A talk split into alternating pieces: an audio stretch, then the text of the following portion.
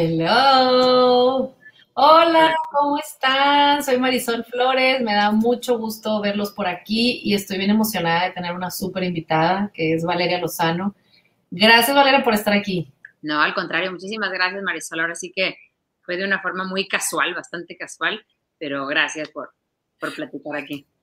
Sí, fue súper casual. Este, Valeria me, me escribió un día, me, me escribe alguien que se llama Vale Lozano. Entonces yo la grabé porque me estaba pidiendo uno de los kits de juego, este, y yo decía, Valeria Lozano se parece el nombre a la de hábitos. ¿Será que es ella? Yo pensaba. Dice, no sé, pero por lo pronto sí, que sí, te lo mando, no, ¿dónde vives? ¿Quién sabe qué? Este, de repente, no, sí, ya que mandaste tu correo, dije, sí, Valeria Lozano, la de hábitos, ¿qué te pasa? O sea, qué padre, y que vamos a platicar con ella. Hace rato que tenía pendiente así como checklist de gente inspiradora, este, gente que, que, que, se nota que trae un camino recorrido y sobre todo tú, lo, lo que, me, lo que me, me, impacta mucho, ¿vale? Es tu, tu sentido así muy zen, muy sencillo y muy humilde. Entonces dije, qué padre, necesito escuchar a alguien como tú y que escuchen también los que siguen esta página eh, cómo, y nos pusimos de acuerdo, ¿a qué queremos hablar? Ella me decía, ¿cómo conectar con los hijos? Dije, es un súper tema. Y hablábamos también de la importancia de, que antes de conectar con los hijos, hay que conectar con una misma, de una manera integral, ¿no? Pero está bien complicado. ¿Qué piensas de esto? Te lo aventé todo así, ¿no? Pues yo creo que, digo, sobre todo el tema de conectar con los hijos, yo creo que, bueno, empezando, eh, la verdad no soy experta en nada, pero pero al menos, bueno, soy experta en mis hijos, o sea, al menos en, en, esa relación eh, con ellos, porque como te contaba, nosotros hacemos homeschooling, bueno, ellos nunca han ido a, la escuela, eh, tenemos cuatro años haciéndolo, y, y, entonces la verdad es que al principio yo creo que dado ahorita por, por la situación actual de la pandemia y toda esta onda, cuando las personas tienen que hacer escuela a distancia y que tienen a los niños en, en su casa, eh, que es diferente, muy diferente al homeschooling, pero que tienen a los niños en su casa eh, tomando su, su, escuela a distancia, pues la verdad es que veo que muchas mamás, la pregunta general es, ay, wow, ¿qué hago ahora que estén aquí todo el tiempo? Y no desde el lado de la culpa, desde el lado de, ay, no me quiero sentir mala, no, no, no, pero desde un lado muy honesto, creo que eh, cuando uno lo aborda así con, con honestidad y con ganas de pues de cambiarlo, de mejorarlo o de disfrutarlo, mucho más sencillo que, que, la solución llegue, ¿no? A que uno trata de, no, no, no, yo estoy bien o no estoy bien. Entonces yo creo que mientras más uno se dé cuenta qué es lo que falta para poder estar, pues ahora sí que como dicen, todo el tiempo con los niños, eh, que bueno, yo creo que es una de las razones por las que los trajimos al mundo, pero bueno, eh, ¿cuál sería la forma en la que uno puede estar eh, bien, pero bien internamente cuando estás con ellos, pues eso es la única, la única respuesta, es la conexión, ¿no? Y obviamente la conexión con ellos es un reflejo de tu conexión contigo. No hay forma de poder conectar con ellos si no estás conectado contigo. O sea, es, es imposible. Es como dicen, no puedes dar algo que no tienes, pues aquí aplica eh, más, que, más que perfecto. Mm, y, ese es el inicio, ¿no? De, la crianza, que no es una técnica, no es, no es, no son estrategias, ¿no? O sea, la crianza es una relación, es una relación que hay con otra persona, eh, pues de diferente tamaño aún, pero pues es otra persona y es una relación que estableces con ellos y como tal se debe de tratar, ¿no? Yo creo que, que esa es la parte más, más importante y como decía hace rato, si no si no te conoces tú, si no te aceptas tú, si tú mismo no, no eres honesto contigo, pues eso tampoco lo puedes llevar a otra relación y sobre todo a una tan, tan relevante como es la de los hijos, ¿no? Qué padre, me, puse a apuntar lo que, de lo que estás hablando porque estás hablando de cosas bien, bien importantes y para mí son como bullet points. Empiezas diciendo, checar a lo mejor qué falta para tener esta conexión. Y puede ser que falte también que sobra, ¿no vale? O sea, estamos, hemos estado tan atiburrados de cosas que a la hora de la pandemia dijimos, pues ni lo necesitaba, ni, ni el niño necesitaba las tantas clases extras, ni necesitábamos correr tanto, ni comer en el Tupperware, en, en, en el carro, no necesitábamos tanto. Es como que nos sentimos todas engañadas. Claro. ¿Qué pasa? Que tú tienes otra historia, tú eres homeschool por convicción y así les ha resultado bien para su familia y cuando empezó todo esto, le decía a otra amiga homeschool, le digo, ahora sí que las, homeschool están así como que se los dije. No, no, la verdad es que al contrario, yo creo que todas las que hacemos, mira, el homeschooling es una vocación, entonces, eh, por eso es tan diferente a la, a la escuela a distancia, porque tiene mil características diferentes y la principal es que es una convicción de familia. Entonces, eh, por eso no, no puede parecerse a algo que se tiene que hacer como una medida de contingencia, pero, pero pues es como la base, ¿no?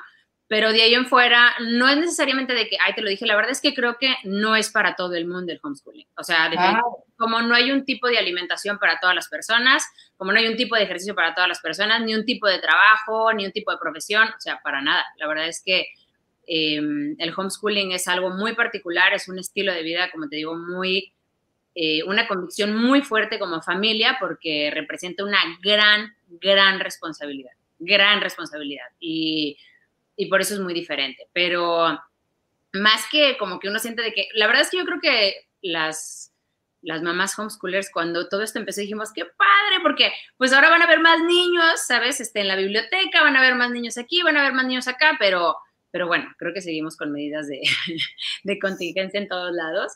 Em, al menos ahí vamos bien pianito, pero, pero bueno, es, es una buena noticia eh, saber que los niños regresen a su casa, ¿no? Donde, donde pues se la pasan bien la mayoría.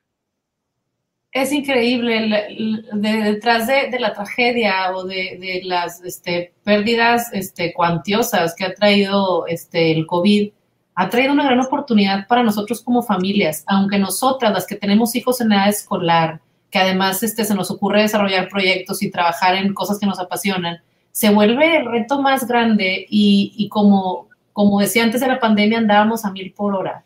Y, y yo eh, me gusta mucho leer un autor que, que habla sobre, el, sobre el, el, el, movimiento slow, que es Carl Honore, y hablaba él desde antes de la pandemia de necesitamos ralentizarnos, que, que sea todo más, o sea, cómo encuentras esas, cómo logras, como tú dices, desarrollar esas relaciones con esta otra persona y cómo estar presente cuando ni siquiera estoy presente para mí, cuando ya me sobrepasé, cuando ya me olvidé de mí, cuando ya me dejé, porque como mamá eso pasa hasta culturalmente, así es para nosotros las mujeres, ¿vale? O sea, te olvidaste ya, parí y empezó una vorágine de movimientos y, ay, ay, ay, me quedé gorda y me quedé comiendo la ansiedad y el niño y, y luego cómo te recuperas, cómo te vuelves a encontrar como mujer. Pues bueno, realmente yo creo que no es, o sea, no es como que eso, eso se desata eh, cuando uno tiene un, un bebé. O sea, más bien es como que en ese momento todo lo que antes estaba tapado con distracciones, con fiesta, con amigos, con, ¿sabes? O sea, ibas tapando, ibas tapando, ibas tapando. El día que nace un niño es em, inevitable, ¿verdad? Que ¡pam! se te venga enfrente em, todo este tipo de, cuestiones. Y creo que ahí es donde empieza algo bien padre, que es lo que le llaman paternidad consciente, ¿no? O sea, o, maternidad, vamos, maternidad consciente. Eh, la idea es que todo lo que está pasando con la otra personita siempre es acerca de mí. No para mí o no por mí, sino ¿por qué me siento así cuando hace eso? ¿Por qué siento que tengo ganas de controlar? ¿Por qué me quiero meter? ¿Por qué quiero manipular? Porque ese es el pan de cada día, ¿verdad? Este, ¿no te gustará más esto? Oye, no, no sé qué, o a una cucharadita más, oye, ¿no te quieres comerla? Y, todo el día estás. Entonces, em, cuando esto se vuelve así, pues la verdad es que no hay relación, porque tú no serías amiga de alguien que todo el tiempo está tratando de decirte que hagas, ¿verdad? De buen tono, súper amable, dándote opciones, vamos, todas estas estrategias que resumen la crianza a, a un manual y no a una relación donde, donde alguien no te debería de enseñar cómo tener un amigo, ¿sabes? Imagínate que te digan, te voy a dar un curso de cómo ser amiga. Mira, primero, vas a eh, sonreír cuando la veas. No, o sea, este tipo de, creo que se perdió muchísimo, eh, sobre todo los de nuestra edad, por ejemplo. Eh, venimos de generaciones y creo que es natural y así está bien y así es, pero generaciones de papás que pues la verdad no eran conscientes o pues en un grado, en un grado muy, muy chiquito, pero a nosotros nos toca esta parte donde dices, a ver, eh, yo no puedo estar manipulándolo, yo no puedo estar diciéndole lo que tiene que hacer, porque entonces nos resumimos a, ya te lavaste los dientes, ya hiciste esto, ya te peinaste, ya te vestiste, ya... Y entonces todo el día es simplemente estar eh, dando órdenes, controlando, manipulando, preguntando o cachándolos en cuánto tiempo hiciste, ya sabes. Entonces, tú imagínate qué tantas ganas te dan de estar a ti con alguien que te trata de esa manera. O sea, es, es, eh, es muy cansado y entonces luego los papás dicen, es que no sé cómo eh, hacer que el niño me haga caso. Pues es que nadie provoca cooperación de esa manera, ¿sabes? O sea, si tú tuvieras una amiga que tú sabes que siempre te está manipulando, haciendo que respondas esto, cuestionando, cachándote, a ver, midiéndote, o sea, tú dirías, no, ¿sabes qué es esto? Esto no es posible. O sea, esto no es posible porque es bien desgastante. Eh, entonces, por ejemplo, yo veía con la pandemia, yo sé que muchas mamás no están acostumbradas y vuelvo al mismo tema de la conexión con uno. Ser honesta con uno mismo y no está mal. O sea, si uno parte de la honestidad con uno mismo, es bien fácil encontrar soluciones, pero el problema es cuando uno no quiere ver el tema. Entonces muchas mamás decían, es que, ¿qué hago con los niños todo el día en la casa? Y, y uno, eh, que bueno, pues que somos homeschoolers, ¿verdad? Respondemos, es que de verdad no es difícil. O sea, no es difícil. El, el tema es que, una, obviamente no estás acostumbrado, ¿verdad? Eso es normal, cualquier cambio es así como que, ¿qué onda? Y en segundo lugar, uno confunde el rol, ¿no? O sea, confundes el rol que siempre tienes que estar atrás y haciendo y así, y sientes al niño como un invitado en la casa. Por eso ya quieres que se vaya. Esa es la expresión, ¿verdad? Que ya se vaya, que ya se regrese. ¿A dónde? Si él vive aquí. Él es de aquí, él es parte de la familia y lo hace sentir porque aunque uno no lo diga, el niño siempre, siempre sabe lo que está a nivel subconsciente sintiendo el papá o la mamá, pensando de él, el, hoy todavía no entran el lunes. Entonces el niño no se siente tampoco cómodo. Y entonces los niños se portan como se sienten. Y entonces el niño empieza a no querer cooperar y no sé qué porque se vuelve incómodo. Tú imagínate cómo te sentirías cuando llegas a casa de alguien y sabes que ya quiere que te vayas. Pues, sabes, eso se siente. Entonces yo lo que digo es que aquí en lugar de que uno como culpa pienses, ¿qué pasa? O sea, ¿por qué, ¿por qué siento esto? ¿No? Y ahí empieza uno a hacerse consciente de estos patrones. ¿Por qué siento esto? ¿Por qué siento que ya debe de irse? ¿Por qué siento que, que que no debe de estar aquí? ¿Por qué siento que alguien más se tiene que hacer cargo de él? ¿Por qué siento? Y claro, trabajamos, yo también trabajo, eh, vamos, no se trata de, ah, entonces ahora no hago mi vida. No, es que siempre hay un balance, siempre hay un equilibrio adecuado para todos, ¿no? Pero siempre partiendo del por qué siento esto si está aquí, por qué siento que, que me ocupa o que me estorba o que me... porque todo es recíproco, o sea, si, si en las relaciones, tú sabes que cuando tú hablas mal de alguien, tú puedes estar segura que esa persona dice lo mismo de ti. Y si no lo dice, al menos lo piensa. O sea, tú saludas a alguien y para qué dices, oh, la persona siente lo mismito por ti y piensa lo mismo de ti. Y lo mismo con el niño. Aunque tú al niño le digas, te amo, te adoro, eres lo máximo, lo sabe, pero lo siente. O sea, realmente lo siente porque cuando el niño lo siente, coopera, ayuda, fluye. Claro, tiene sus errores porque todos somos humanos, pero es diferente, es diferente cómo se comporta. Y, entonces cuando dejas de querer cambiar al niño, que no haga esto, que no se porte así, que no haga tiradero, que no grite, que no esté brincando en toda la casa, que no, no sé, lo que sea. Y entonces empieza a pensar, ¿por qué me molesta? Pues si es un niño, es obvio que va a gritar, es obvio que va a brincar, qué bueno que está sano. Eh, y empiezas a ver las cosas como, ¿por qué me molesta? ¿Por qué quiero frenar y apagar eso? ¿Qué me resulta tan incómodo? Y entonces uno empieza a conectar consigo mismo, ¿no? El, ¿por qué me molesta esto? ¿Por qué cuando hace esto me reacciona? Porque a veces hay cosas que los niños hacen que son, la verdad, cosas muy, muy mínimas, pero ¡puf! explotan a los papás.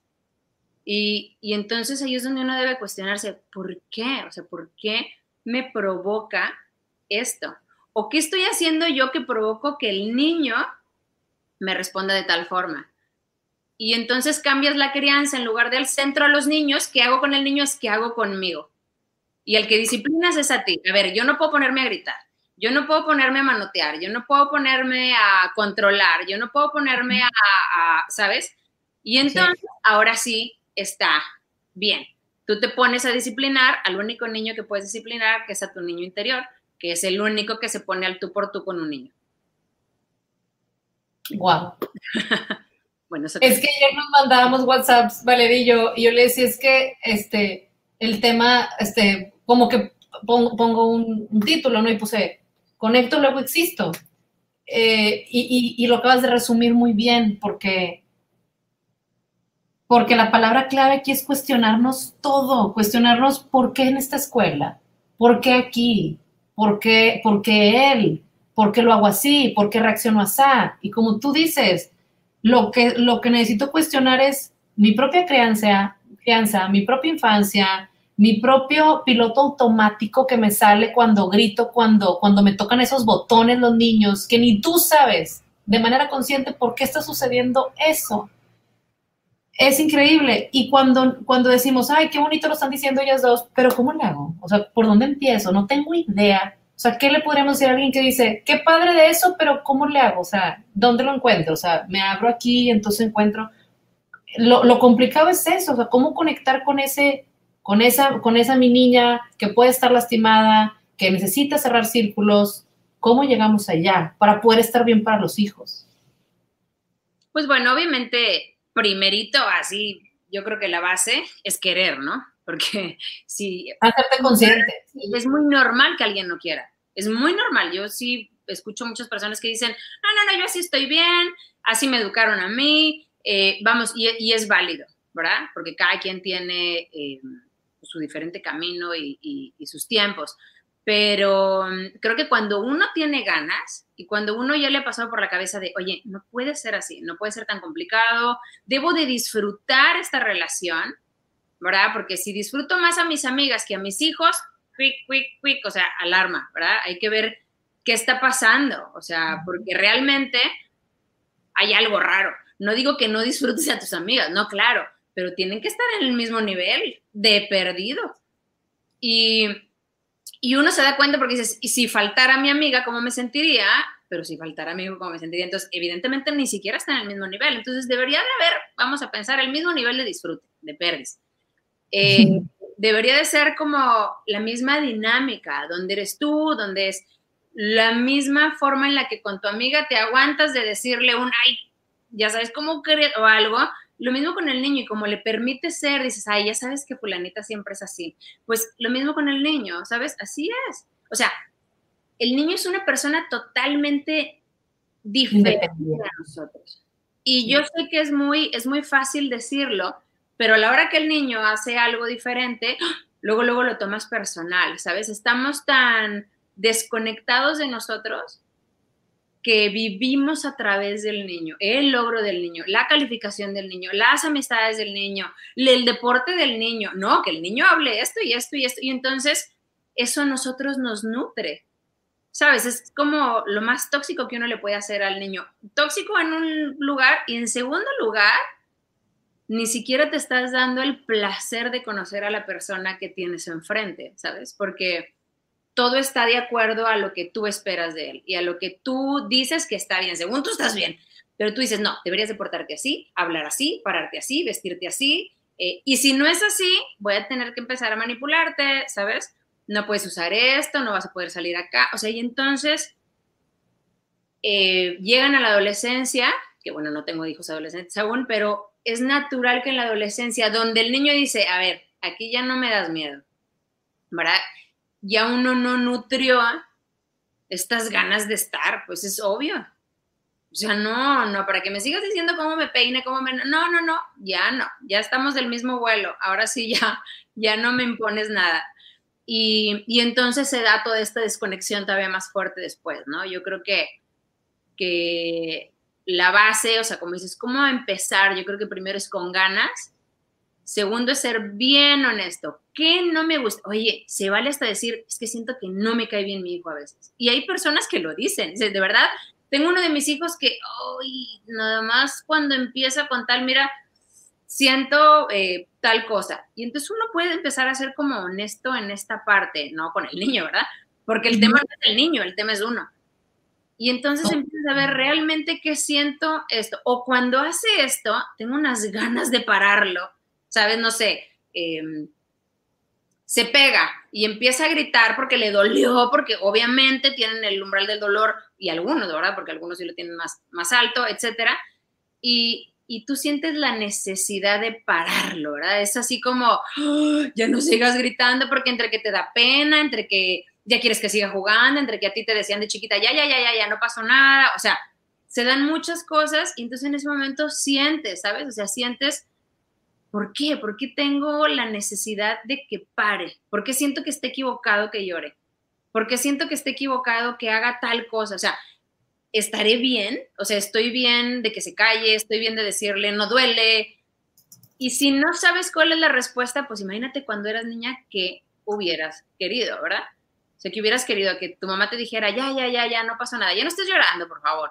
Y tú así de que con carita así, o que te dijera, sí, ya sé, duele un chorro, ahorita se te va a pasar, y si no se te pasa, pues nos vamos, y, y fluye, ¿sabes? O sea, no, no pasa nada, porque realmente el único tema y la única historia y película de cómo debe de ser la tenemos los papás en la cabeza. Ellos no. O sea, por eso ellos no son el problema. O sea, el, el centro de la crianza son los papás. Y tú que estás ahorita en psicología, pregúntale a una psicóloga, cuando el niño está haciendo algo, lo primero que te dicen, tráeme a los papás. Pues claro. sí, amigas mías que me, dicen, este, pero ¿con qué, ¿con qué psicóloga lo llevo? ¿A quién? Al niño. ¿Pero qué tiene el niño? No, fíjate que estoy batallando mucho con él. Yo, yo si son muy amigas mías, les digo, ¿quieres ahorrarte dinero y, tiempo? Sí, ve tu primero, amigo.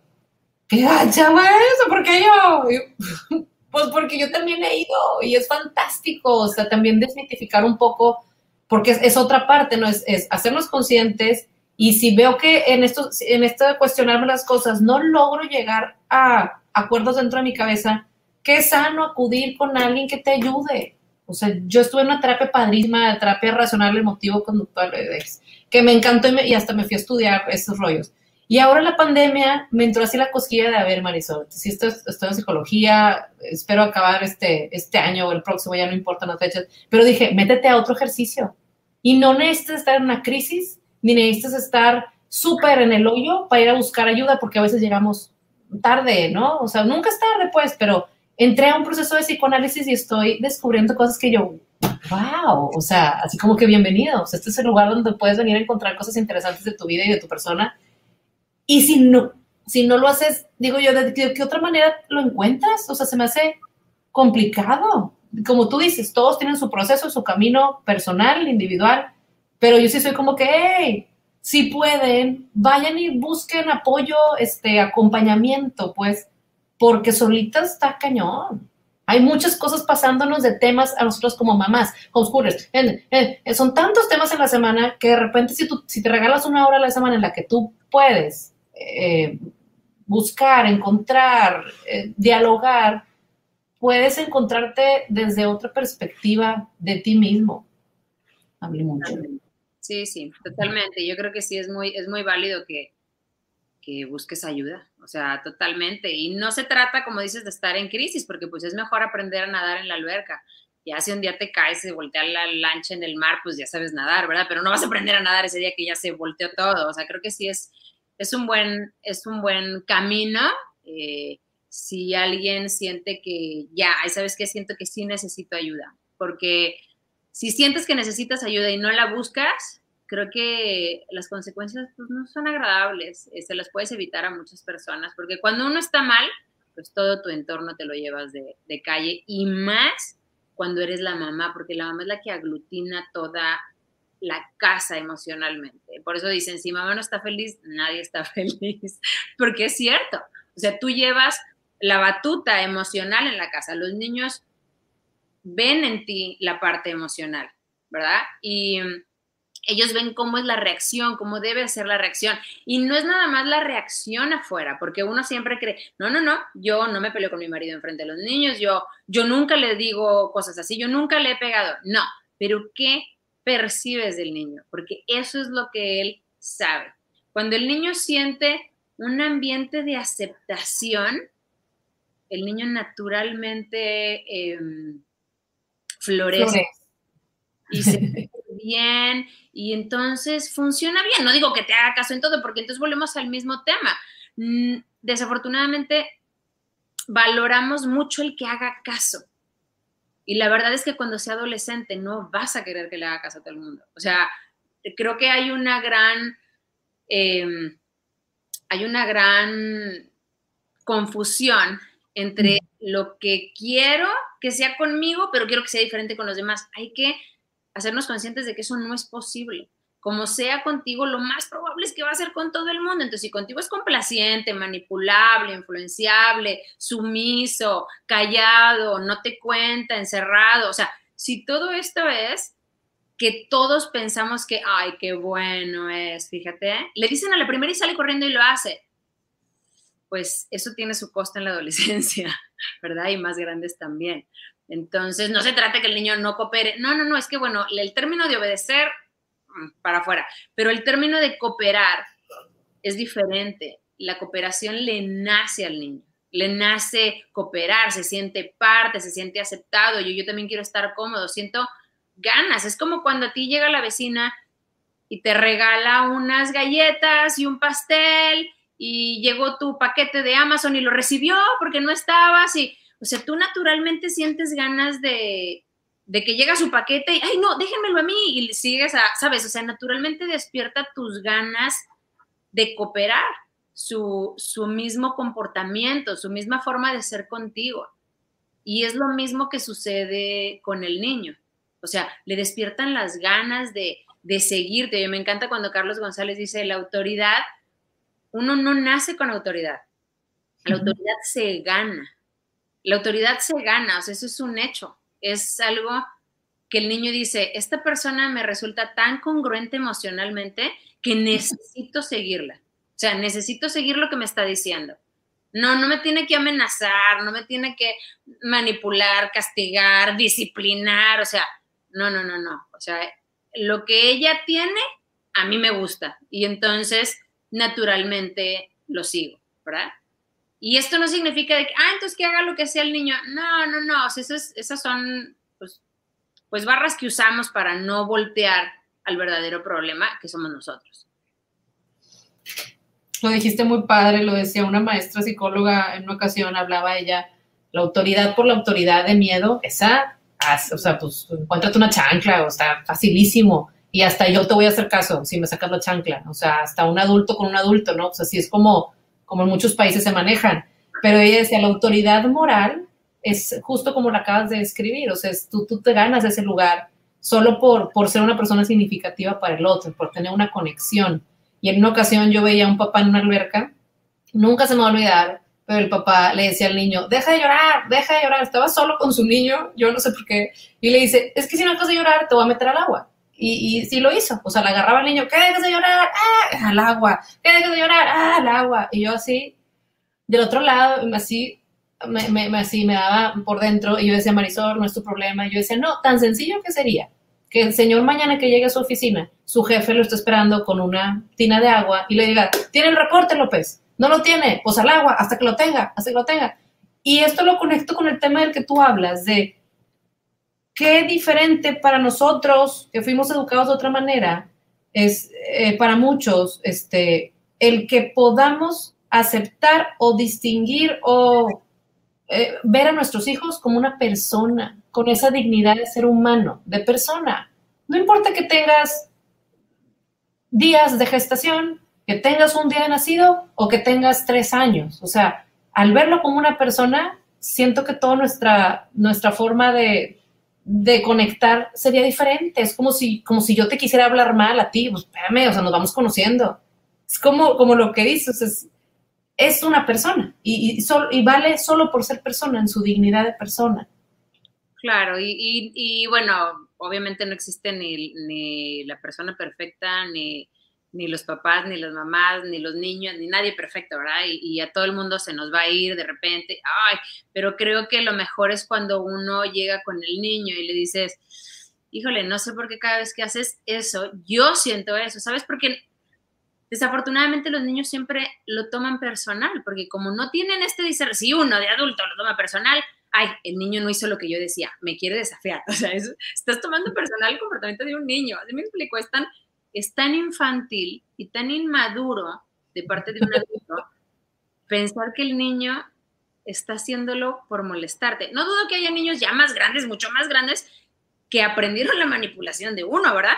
pero cuando están chiquitos, ellos traen sus ideas, o sea, me quiero poner otra ropa, quiero comer otra cosa, este, pues la verdad es que no, no, no tengo ganas de hacer esto, es como uno, pues, oye, tienes que hacer ejercicio, ay, ya sé, pero no tengo ganas, bueno, pues a ellos también les pasa lo mismo, o a la hora de tender la cama, o sea, vamos, y, y entonces uno se vuelve intolerante a los errores de los niños. ¿Sabes? Ah, pero eso sí, si yo me equivoqué, a mi hijito, pues, híjole, qué pena, ¿verdad? Eh, me volví a equivocar ¿por qué no les tenemos tanta paciencia como ellos? ¿No? Eh, no, uno dice, ellos no se pueden equivocar. No, ay, tiraste otra vez el agua. Pues sí, entonces mientras antes entiendas que la va a tirar 20 veces más, más rápido vas a, a superarlo tú, porque volvemos a la misma pregunta, ¿por qué cada vez que tira el agua yo me molesto? Y entonces te das cuenta, claro, porque yo, y de verdad, por ejemplo, este es un caso personal, yo me acuerdo que cada vez que a mí se me caía, me decía mi mamá, ay, no, otra vez, ay, siempre se te cae todo, es que eres muy tosca, eres muy tosca y entonces todo se te cae, no, no, te voy a dar unos vasitos cerrados. Y eso es, o sea, como eres niño, ¿qué es lo primero que piensas? Ay, jola, no, no, no sé agarrar los vasos, ¿verdad? O sea, tú pues le crees todo, si es cierto, y, y de verdad, cuando ya ves que el niño lo hace, y deja tú aunque no lo digas, porque como no me gustaba que mi mamá lo dijera, yo no se los digo, pero lo siento ¿sabes? O sea, cuando lo hace, siento el, o sea, el, calor, y entonces en ese momento es cuando uno dice, ah, mi niño, ¿sabes? O sea, mi niña está resintiendo el por qué, por qué sí lo puede tirar y nadie le dice nada, y yo no lo podía tirar. Y a mí sí me ponían este, como chancla a la hora de que lo tiraba. Y entonces empiezas a liberar un poco eso que se va quedando guardado y tan fácil, ¿no? Yo creo que suena difícil porque lo difícil es aceptarlo. O sea, lo difícil es aceptarlo. ¿A qué me refiero? Yo podría decir, no, es que tú no sabes, se le cae el agua tres veces al día. Y verdad que mojó el tapete y entonces empiezas a justificar y ya no aceptas. O sea, ya no, ya no hubo apertura porque ahora él está equivocado. Él lo está mal, él no puede tener errores y él lo debe de corregir, no yo. ¿No? Entonces, pues bueno, ¿qué tal si va a ser un niño que toda la vida se le van a caer las cosas? Yo debo de vivir en paz con eso, así es él. Y se acabó, ¿no? Si las deja de tirar o no las deja de tirar, eso no cambia mi eh, percepción de él, ¿verdad? Eso no cambia mi bienestar, eso no me altera a mí. O sea, es, es un evento externo a mí, porque tendría que, ay, y tú te enojas y dices, es que el niño dice, claro, cuando yo hago esto, yo lastimo a mi mamá, enojo a mi mamá o a mi papá, los hago sentir mal. Y entonces, uno de grande, ahí anda queriendo quedar bien y que todo el mundo lo apruebe y tal, y todo viene de ahí, ¿sabes? De que quiero que mi mamá me apruebe, que mi papá me apruebe. Y creo que el error básico es ese, uno debería de, de sentirse naturalmente en su casa visto, escuchado y aceptado. Con eso, es así soy y así está bien. ¿Sabes? No, y volvemos a lo mismo, después dicen, ay, entonces que hagan lo que quieran. No, no, la verdad es que eso no aplica aquí. O sea, cuando lo ves de verdad de fondo, no tiene nada que ver, porque puedes dejar que el niño haga todo y seguir rechazándolo mentalmente. Entonces no tiene que ver con el comportamiento, es, es a nivel interno cómo percibes tú al niño o la conducta del niño, porque esa es la que realmente captan, no nada más lo de afuera, ¿verdad? Me encanta, si vieras mis apuntes, estoy como en una clase contigo así. Te juro, te juro, te juro, te juro, luego, Me los pasas, Me encanta, porque tú estás hablando de, de algo bien padre, estás hablando de que el gran reto aquí, bueno, una, y lo pongo así como una grafiquita, el, el, el que estás platicando de mi niño interior está conectado con su niño futuro por siempre. O sea, es una interrelación de infancias, de mi infancia, que, aquí está, mis 39, 50, 60 años, y su niño, que ahorita yo conozco como niño, va a seguir estando dentro de ese cuerpo, aunque este niño tenga 50, 60 años y quizá yo ya no esté aquí. Y me tocó algo bien curioso, especial, impactante, que di un taller de juego a adultos, a mujeres, y una eran de todas las edades. Y uno de los ejercicios era que le hicieran una carta a su niña interior, pero era todo un taller y, las pongo a jugar juego libre, adultos, o sea, eran puras mujeres. Y una de ellas cuando escribió su carta, yo les decía, es de ustedes, llévense la carta, era como que la última parte del taller. Y a una de ellas se le olvidó su carta y la dejó por ahí un papelito y unas líneas. Cuando yo lo leo, haz de cuenta que ella escribió en dos líneas, haz de cuenta que si se llamaba Juanita ponía, Juanita, ya todo está bien, mamá ya no está. La historia que yo hice fue, su mamá ya no está en la tierra y a ella el que su mamá ya no esté, la está liberando para permitirle ser quien es ella. Y dije, qué fuerte, porque es, esa niña interior era una señora, pues eran señoras de 50, 60. Entonces, cómo hacer que esta interrelación sea lo más sana posible con sus imperfecciones, como tú dices. Pero qué, qué compromiso tan grande estamos adquiriendo al, al, tener esta relación, como tú dices, de, de, hacer una, una, amistad, o sea, es un, un, vínculo que va a durar toda la vida hasta cuando ya no estemos nosotros aquí. Ya estamos bien profundos, ya. ya nos pusimos bien profundos. Y el gran reto es, como tú dices, sentirte suficiente porque siempre queremos más, no es suficiente. Qué, padre que esto, pero no, espérate, cuando haga lo otro, cuando la otra casa, cuando nos cambiemos, cuando lleguemos, y si no llegamos. Digo, la pandemia viene a decirnos de verdad lo frágiles que somos. Claro, y, bueno, pues cuando ves que todo es después, eh, pues evidentemente uno no está bien, ¿no? Y entonces te da, o sea, vamos como que a mí se me hace muy curioso ver que de repente nosotros viajamos mucho con los niños y, y, entonces me dicen, y no te, no te saca de quicio cuando empiezan de que ya vamos a llegar, ya vamos a llegar, ya vamos a llegar. Digo, no, porque cuando salimos de la casa, yo siempre digo, el viaje empieza cuando salimos. Es más, desde que hacemos las maletas, o sea, no es en el momento en el que lleguemos, porque si no, pues claro, uno cree que ya va a estar feliz hasta que llegues, pero llegas allá y te das cuenta que es lo mismo que aquí, ¿verdad? Porque tú estás haciendo el mismo, a lo mejor llegas a un lugar, ves, pero en menos de cinco minutos tienes el mismo eh, lugar emocional que traías acá. Y, y ese es el que te llevas para todos lados, viajes a donde viajes. Y creo que lo más importante es que cuando vemos que los niños siempre están esperando el fin de semana, la tarde, la noche y así, uno tiene que voltear a sí mismo y darse cuenta, wow, no sé disfrutar el presente, por eso mi hijo es así. Porque yo hago esto, mi hijo es así porque yo genero, pienso, vivo, lo que tú quieras, esto, mi hijo es así. Y luego preguntan, oye, ¿cómo le hace uno para que el niño coma sano? ¿Come sano tú? No, ay, no, es que, bueno, es que no se puede. Y creo que es algo bien fuerte de aceptar. Los niños heredan nuestros patrones subconscientes, no sanados. Eso todos lo tenemos que entender, nos lo deberían de decir el día que nace, te lo entregan con el acta de nacimiento y te dicen, señora, ¿qué cree? todo lo que usted tiene guardado y que quiere aparentar diferente afuera con su hijo para que él no lo sufra, lo trae igual que sus ojos de color. Entonces, em, ellos lo traen tal cual. Por eso cuando una mamá o papá que se hace atracones de comida, quiere que el niño coma sano, y lo dice, es que el niño se, atra, se da atracones en una piñata.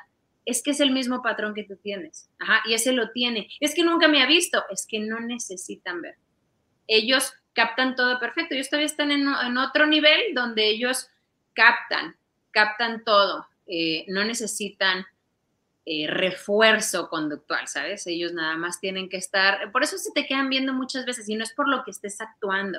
Tú puedes hasta sonreírles y ellos saben mmm, cómo está por dentro, ¿sabes? Y tú dices, pero le estoy sonriendo. Peor aún, el niño dice, se está desbaratando y está sonriendo. Entonces el niño se está desbaratando y el niño voltea contigo y te sonríe. Y entonces uno dice, ¿por qué no me cuenta nada? Porque es la misma dinámica que tú tienes con él, ¿sabes? Es o sea, es muy, es muy transparente. Es transparente. Oye, si yo soy muy sumisa como mamá, pero le digo a mi hijo, no, no, no, tú defiéndete, mijita, o tú tal. No, ellos adoptan este patrón subconsciente. O sea, es, es, es por aceptarse. Por eso tenemos la gran oportunidad de sanarnos para quitárselos a ellos. Dicen que el mejor regalo que le podemos dar a los niños es nuestra propia sanación es el mejor, más que el título universitario que le des, más que, no, o sea, lo mejor que tú le puedes dar al niño es que tú sanes todo eso que lo trae igual que tu naricita y que tu color de pelo y que todo, ¿sabes? Porque, Porque estaríamos mejorando la especie, ¿no? Pues es que esa es la idea de que se esté pasando. Sí, claro, esa es la idea de que se esté pasando, de que alguien más pues haga lo que se tiene que hacer para que eso se libere, ¿no? Y entonces uno va pues sanando teóricamente, de eso se trata, em, el poder ser consciente con los niños. Y entonces se vuelve divertido, o sea, se vuelve divertido, ya no es una carga, ya no es, ah, este niño, no, ahora es lo que dices tú, o sea, ahora vas a una terapia y dices, a ver, dime más de mí, oye, qué cosa, ¿cómo no sabía eso, verdad? Qué bonito. Qué bonito encontrar y la gente está muy emocionada. Voy a poner unos comentarios aquí. Lupita Villarreal está así de que, ¡qué tremendo! Leti Montserrat dice, ¡qué fuerte! Elizabeth Carrillo manda a saludar también. Dijo, hola maestra, imagino que se refiere a ti. Eh, Rocío por acá, Juan Gorena, aplausos, aplausos híjole, qué complicado terminar este live contigo porque no puedo. O sea, me quisieron un fin de semana a la playa contigo para platicar y platicar y platicar. Y, y qué madre, ay, qué, verdad que sí, qué cañón. Y arreglar el mundo y regresar y, que esté igual, pero seguirle echando ganas. Ay, Curoy, las amigas de Curoy, Patti y, y, Mariana, no sé quién esté detrás, escribiendo, dicen hay que romper esos síntomas familiares y que no se sigan haciendo cargo las siguientes generaciones. ¿Quién eres, Patti, o, o Mariana? Ellas tienen un proyecto bien padre también este, de educación no tradicional, está padrísimo. Las quiero, amigas. Ah, está bien. Bueno, tengo últimas, últimas dos preguntillas que sé que eres así como una fuente de recursos. Ay, un hombre muy guapo por aquí nos dice, felicidades, muy padre el tema. ¡Es mi esposo! Eres Mariana. Hola, hermosa. Oye, es que veo, no, hombre, o sea, tienes así de libros y así de, y eres así como un referente de una persona que integralmente este, está, está bien, te alimentas bien, tienes un proyecto increíble de hábitos. Entonces, uno, mucha gente conoce tu proyecto, quizá haya alguien que no sepa de hábitos, platícales este, dónde te encuentran, qué es hábitos, este, que tienes libros en, en Amazon, tienes muchas cosas alrededor de tu proyecto, que es ya un instituto. Sí, bueno, Hábitos es un instituto, damos eh, cursos de, pues, para transformación personal, hay desde salud, hay corporativos para empresas, hay em, de nutrición, em, de, emociones, eh, tenemos, bueno, hasta de, lanzamientos exitosos en, línea y, bueno, es todo un, conjunto. Em, tenemos la parte que es eh, bueno, que es como para ayuda a la comunidad y entonces son programas, iniciativas y toda esta parte gratis. Tenemos la certificación, que es nuestro programa más, más fuerte y robusto, que dura como 7, 8 meses, em, que es como coach en hábitos y bueno, los libros eh, son pues todos de hábitos, todos dicen hábitos. Entonces, estamos ahí en las redes de hábitos MX, em, tanto en Twitter, Instagram y Facebook y es un proyecto muy, muy bonito. Eh, para, nosotros, lo llevamos tanto mi esposo como yo. Últimamente yo casi no porque estoy más eh, dedicada al homeschooling. Y, mm, y, bueno, pues básicamente ahí nos, nos encontramos. Padrísimo, muchas gracias Valeria. Y ah, dos últimas preguntas. Tú, así como que si, si yo te dijera, amiga, pásame este, apps o libros o documentales que digas, denle por ahí siempre traemos en la mente, sé que son un montón, pero alguno que se te ocurra ahorita de apps, documentales, libros, ver, documentales, libros, referente a qué, a crianza, a conexión con uno mismo, a qué. Autocuidado, que a lo mejor tú lo uses para meditar, o este otro lo uso para tal, o me gusta este otro, este autor que, o acabo de descubrir a alguien, así como que, ¿qué traes en tu, en tu cabeza de recursos valiosos que digas, ah, ¿saben qué? No sé quién. Yo creo que la base, bueno, al menos algo que pueden hacer y todo el mundo puede empezar luego, luego es la meditación. Para mí la meditación me cambió absolutamente la vida, o sea, absolutamente, em, del cielo a la tierra y, y es un proceso súper noble, súper cortito, súper revelador y aunque uno diga es que no lo sé hacer bien, es que no, no importa, no hay meditación mala, siempre ayuda, es una disciplina maravillosa que trae beneficios eh, tanto nuestra biología, mentales, emocionales, nos conecta con lo que realmente somos, eh, nos da un espacio muy amplio para no tener esta reactividad emocional, em, hace que el ego se pueda debilitar. Y mientras uno pueda debilitar esta parte tan cuadrada y creencias y juicios, ideas y así debe de ser y yo sé todo y yo sé mejor que nadie, entonces mientras más débil esté esa parte, una puede navegar mucho más en aceptación y entonces la vida se vuelve una fiesta, ¿no? No que todo salga bien, pero ya no hay dramas, ya nada más, pues bueno, así es y, ya, ¿no? Se te pasa algo y dices, ah, entonces por ahí no, entonces vamos por acá, tic, tic, ah, no, ok, entonces por acá.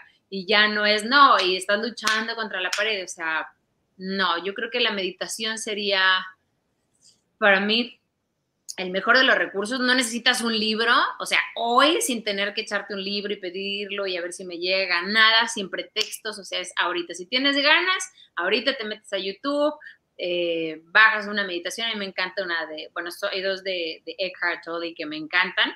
¿Cuál? ¿Cómo se llama?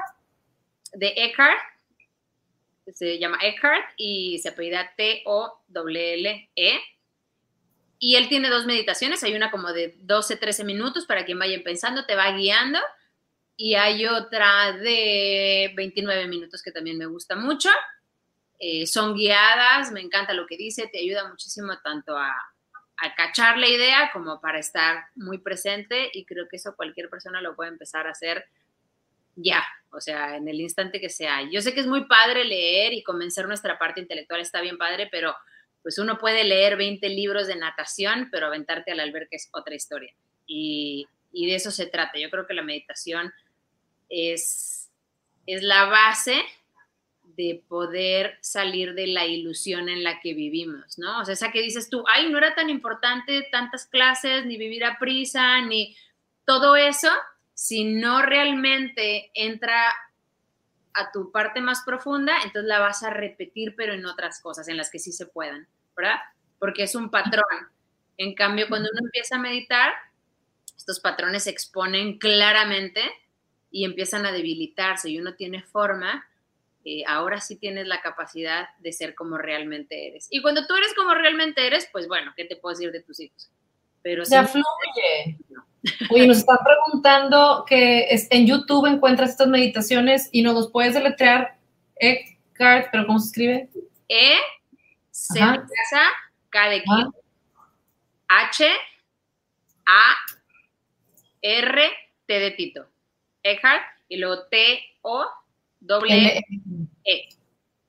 ¿Has escuchado las de Headspace, que es súper básico para meditación? Sí, sí, están, no, y todas son, todas son buenas, todas son buenas, digo, a mí me, gustan, me gustan esas, prefiero meditar en silencio, pero cuando quiero algo guiado, esas dos son maravillosas, tienes chance que sea 15 minutos o de 30, si a los 10 minutos dices ya no, la cortas, pero lo importante de la meditación, como en todo, si hoy te tomas un jugo, si hoy sales a correr y esperas ver resultados en los siguientes 7 días, esté equivocado, o sea, la meditación como todo es un una disciplina y un ejercicio espiritual. Es mejor todos los días cinco minutos que un día 30. Entonces, aunque digas, nada más voy a meditar cinco, con eso tienes. Voy a meditar 10, con eso tienes, pero que sea todos los días para que realmente dé eh, beneficios, ¿no? Y los beneficios no son después de meditar, porque le dicen, terminé de meditar, pero me siento igual. No, son acumulativos, que son, pues son los que importan. Eso está padrísimo. Yo doy clases en el TEC y traemos mucho la, este, desde hace años ya se ha metido mucho el rollo de mindfulness y de meditar. Y es increíble porque ya los chavos lo hacen sin problema. O sea, les, les pongo igual, me meto a YouTube, les comparto pantalla y ponemos una de 5 minutos, de 10 minutos. Y, y les digo, luego por mí, chavos. Si me quieren acompañar, lo voy a poner. Pero necesitas para, ya, ok, estamos listos para el siguiente tema este, muy, buen tip, la verdad. Y para la gente que yo empecé teniendo así mis cosas de, pero es que yo soy católica y la meditación y no tiene nada que ver. Es un reset que le das a tu cerebro. Tú sigues rezándole a quien quieras y tu, tu, tu parte espiritual de, de fe de algo es una cosa y la meditación es otra. Ok. ¿Y alguna rutina de autocuidado que tengas para ti? Que dices, yo hago esto para mí. Bueno, es que dijiste la meditación. O a lo mejor dices, siempre hago ejercicio, o siempre me tomo jugo verde, o siempre Todas las anteriores. Todas las anteriores. Yo me despierto muy temprano, me gusta despertarme temprano. Em, para mí es muy importante como estar lista, ¿sabes? Estar lista como para cuando se despiertan mis hijos. Me gusta, em, así como cuando vas a invitar a alguien y pues haces cosas, pues a mí me gusta así. Eh, no digo que así deba de ser para nada, nada más digo, a mí me gusta así, yo me levanto temprano, medito un buen rato, y luego hago ejercicio otro buen rato y ya en ese inter ellos se despiertan y entran conmigo en estación de ejercicio y así. Y, pues ya, empieza el día, sí, de, tomo jugo en la mañana, desayunamos fruta, o sea, vamos ya y hacemos em, cosillas y, bueno, todos los días son bien diferentes, todos, no tenemos así como súper rutinas, la verdad es que no, em, pero, pero cada día es, es toda una una fiesta. Qué padre, vale. Gracias de verdad por tu tiempo. Qué inspirador escuchar mamás como tú, eh, tan humanas, tan abiertas, tan sencillas, tan, tan en este intento de estarlo haciendo cada vez mejor para uno y para los que nos rodean, porque como dice mi esposo, pues que eso salpica, o sea, salpica para los que más quieres y para los que tenemos este, la oportunidad de platicar contigo. Gracias por esta plática tan honesta. No, no, muchas gracias a, a ti y bueno, la verdad es que no, no hay nadie como que lo haga perfecto y, ay, wow, yo creo que todos le echamos muchas ganas, pero, pero bueno, si uno está en un equipo, pues de perdido, yo sí estoy en el equipo de las que le echamos muchas ganas, eh, pero pues todos nos, todos nos equivocamos y todos lo hacemos lo mejor que podemos, eso sí es un hecho. Qué padre. Pues busquen, por favor, en sus redes sociales a Vale, la van a encontrar. Pues dices, ah, esto, pues a lo mejor has, has, hecho hasta más, ¿no? Entonces, muchas felicidades. Gracias de verdad por tu tiempo. Me siento agradecida y honrada de tener esta platiquita y espero que no sea la última. No, no, al contrario. Muchísimas gracias e, igualmente lo disfruté mucho. Muy bien, gracias a todos los que nos siguieron. Estos videos se quedan grabados en YouTube y en Facebook y al rato los subo a Instagram de Familia Viva y gracias por estar por aquí, chicos. Gracias, amiga. Bye.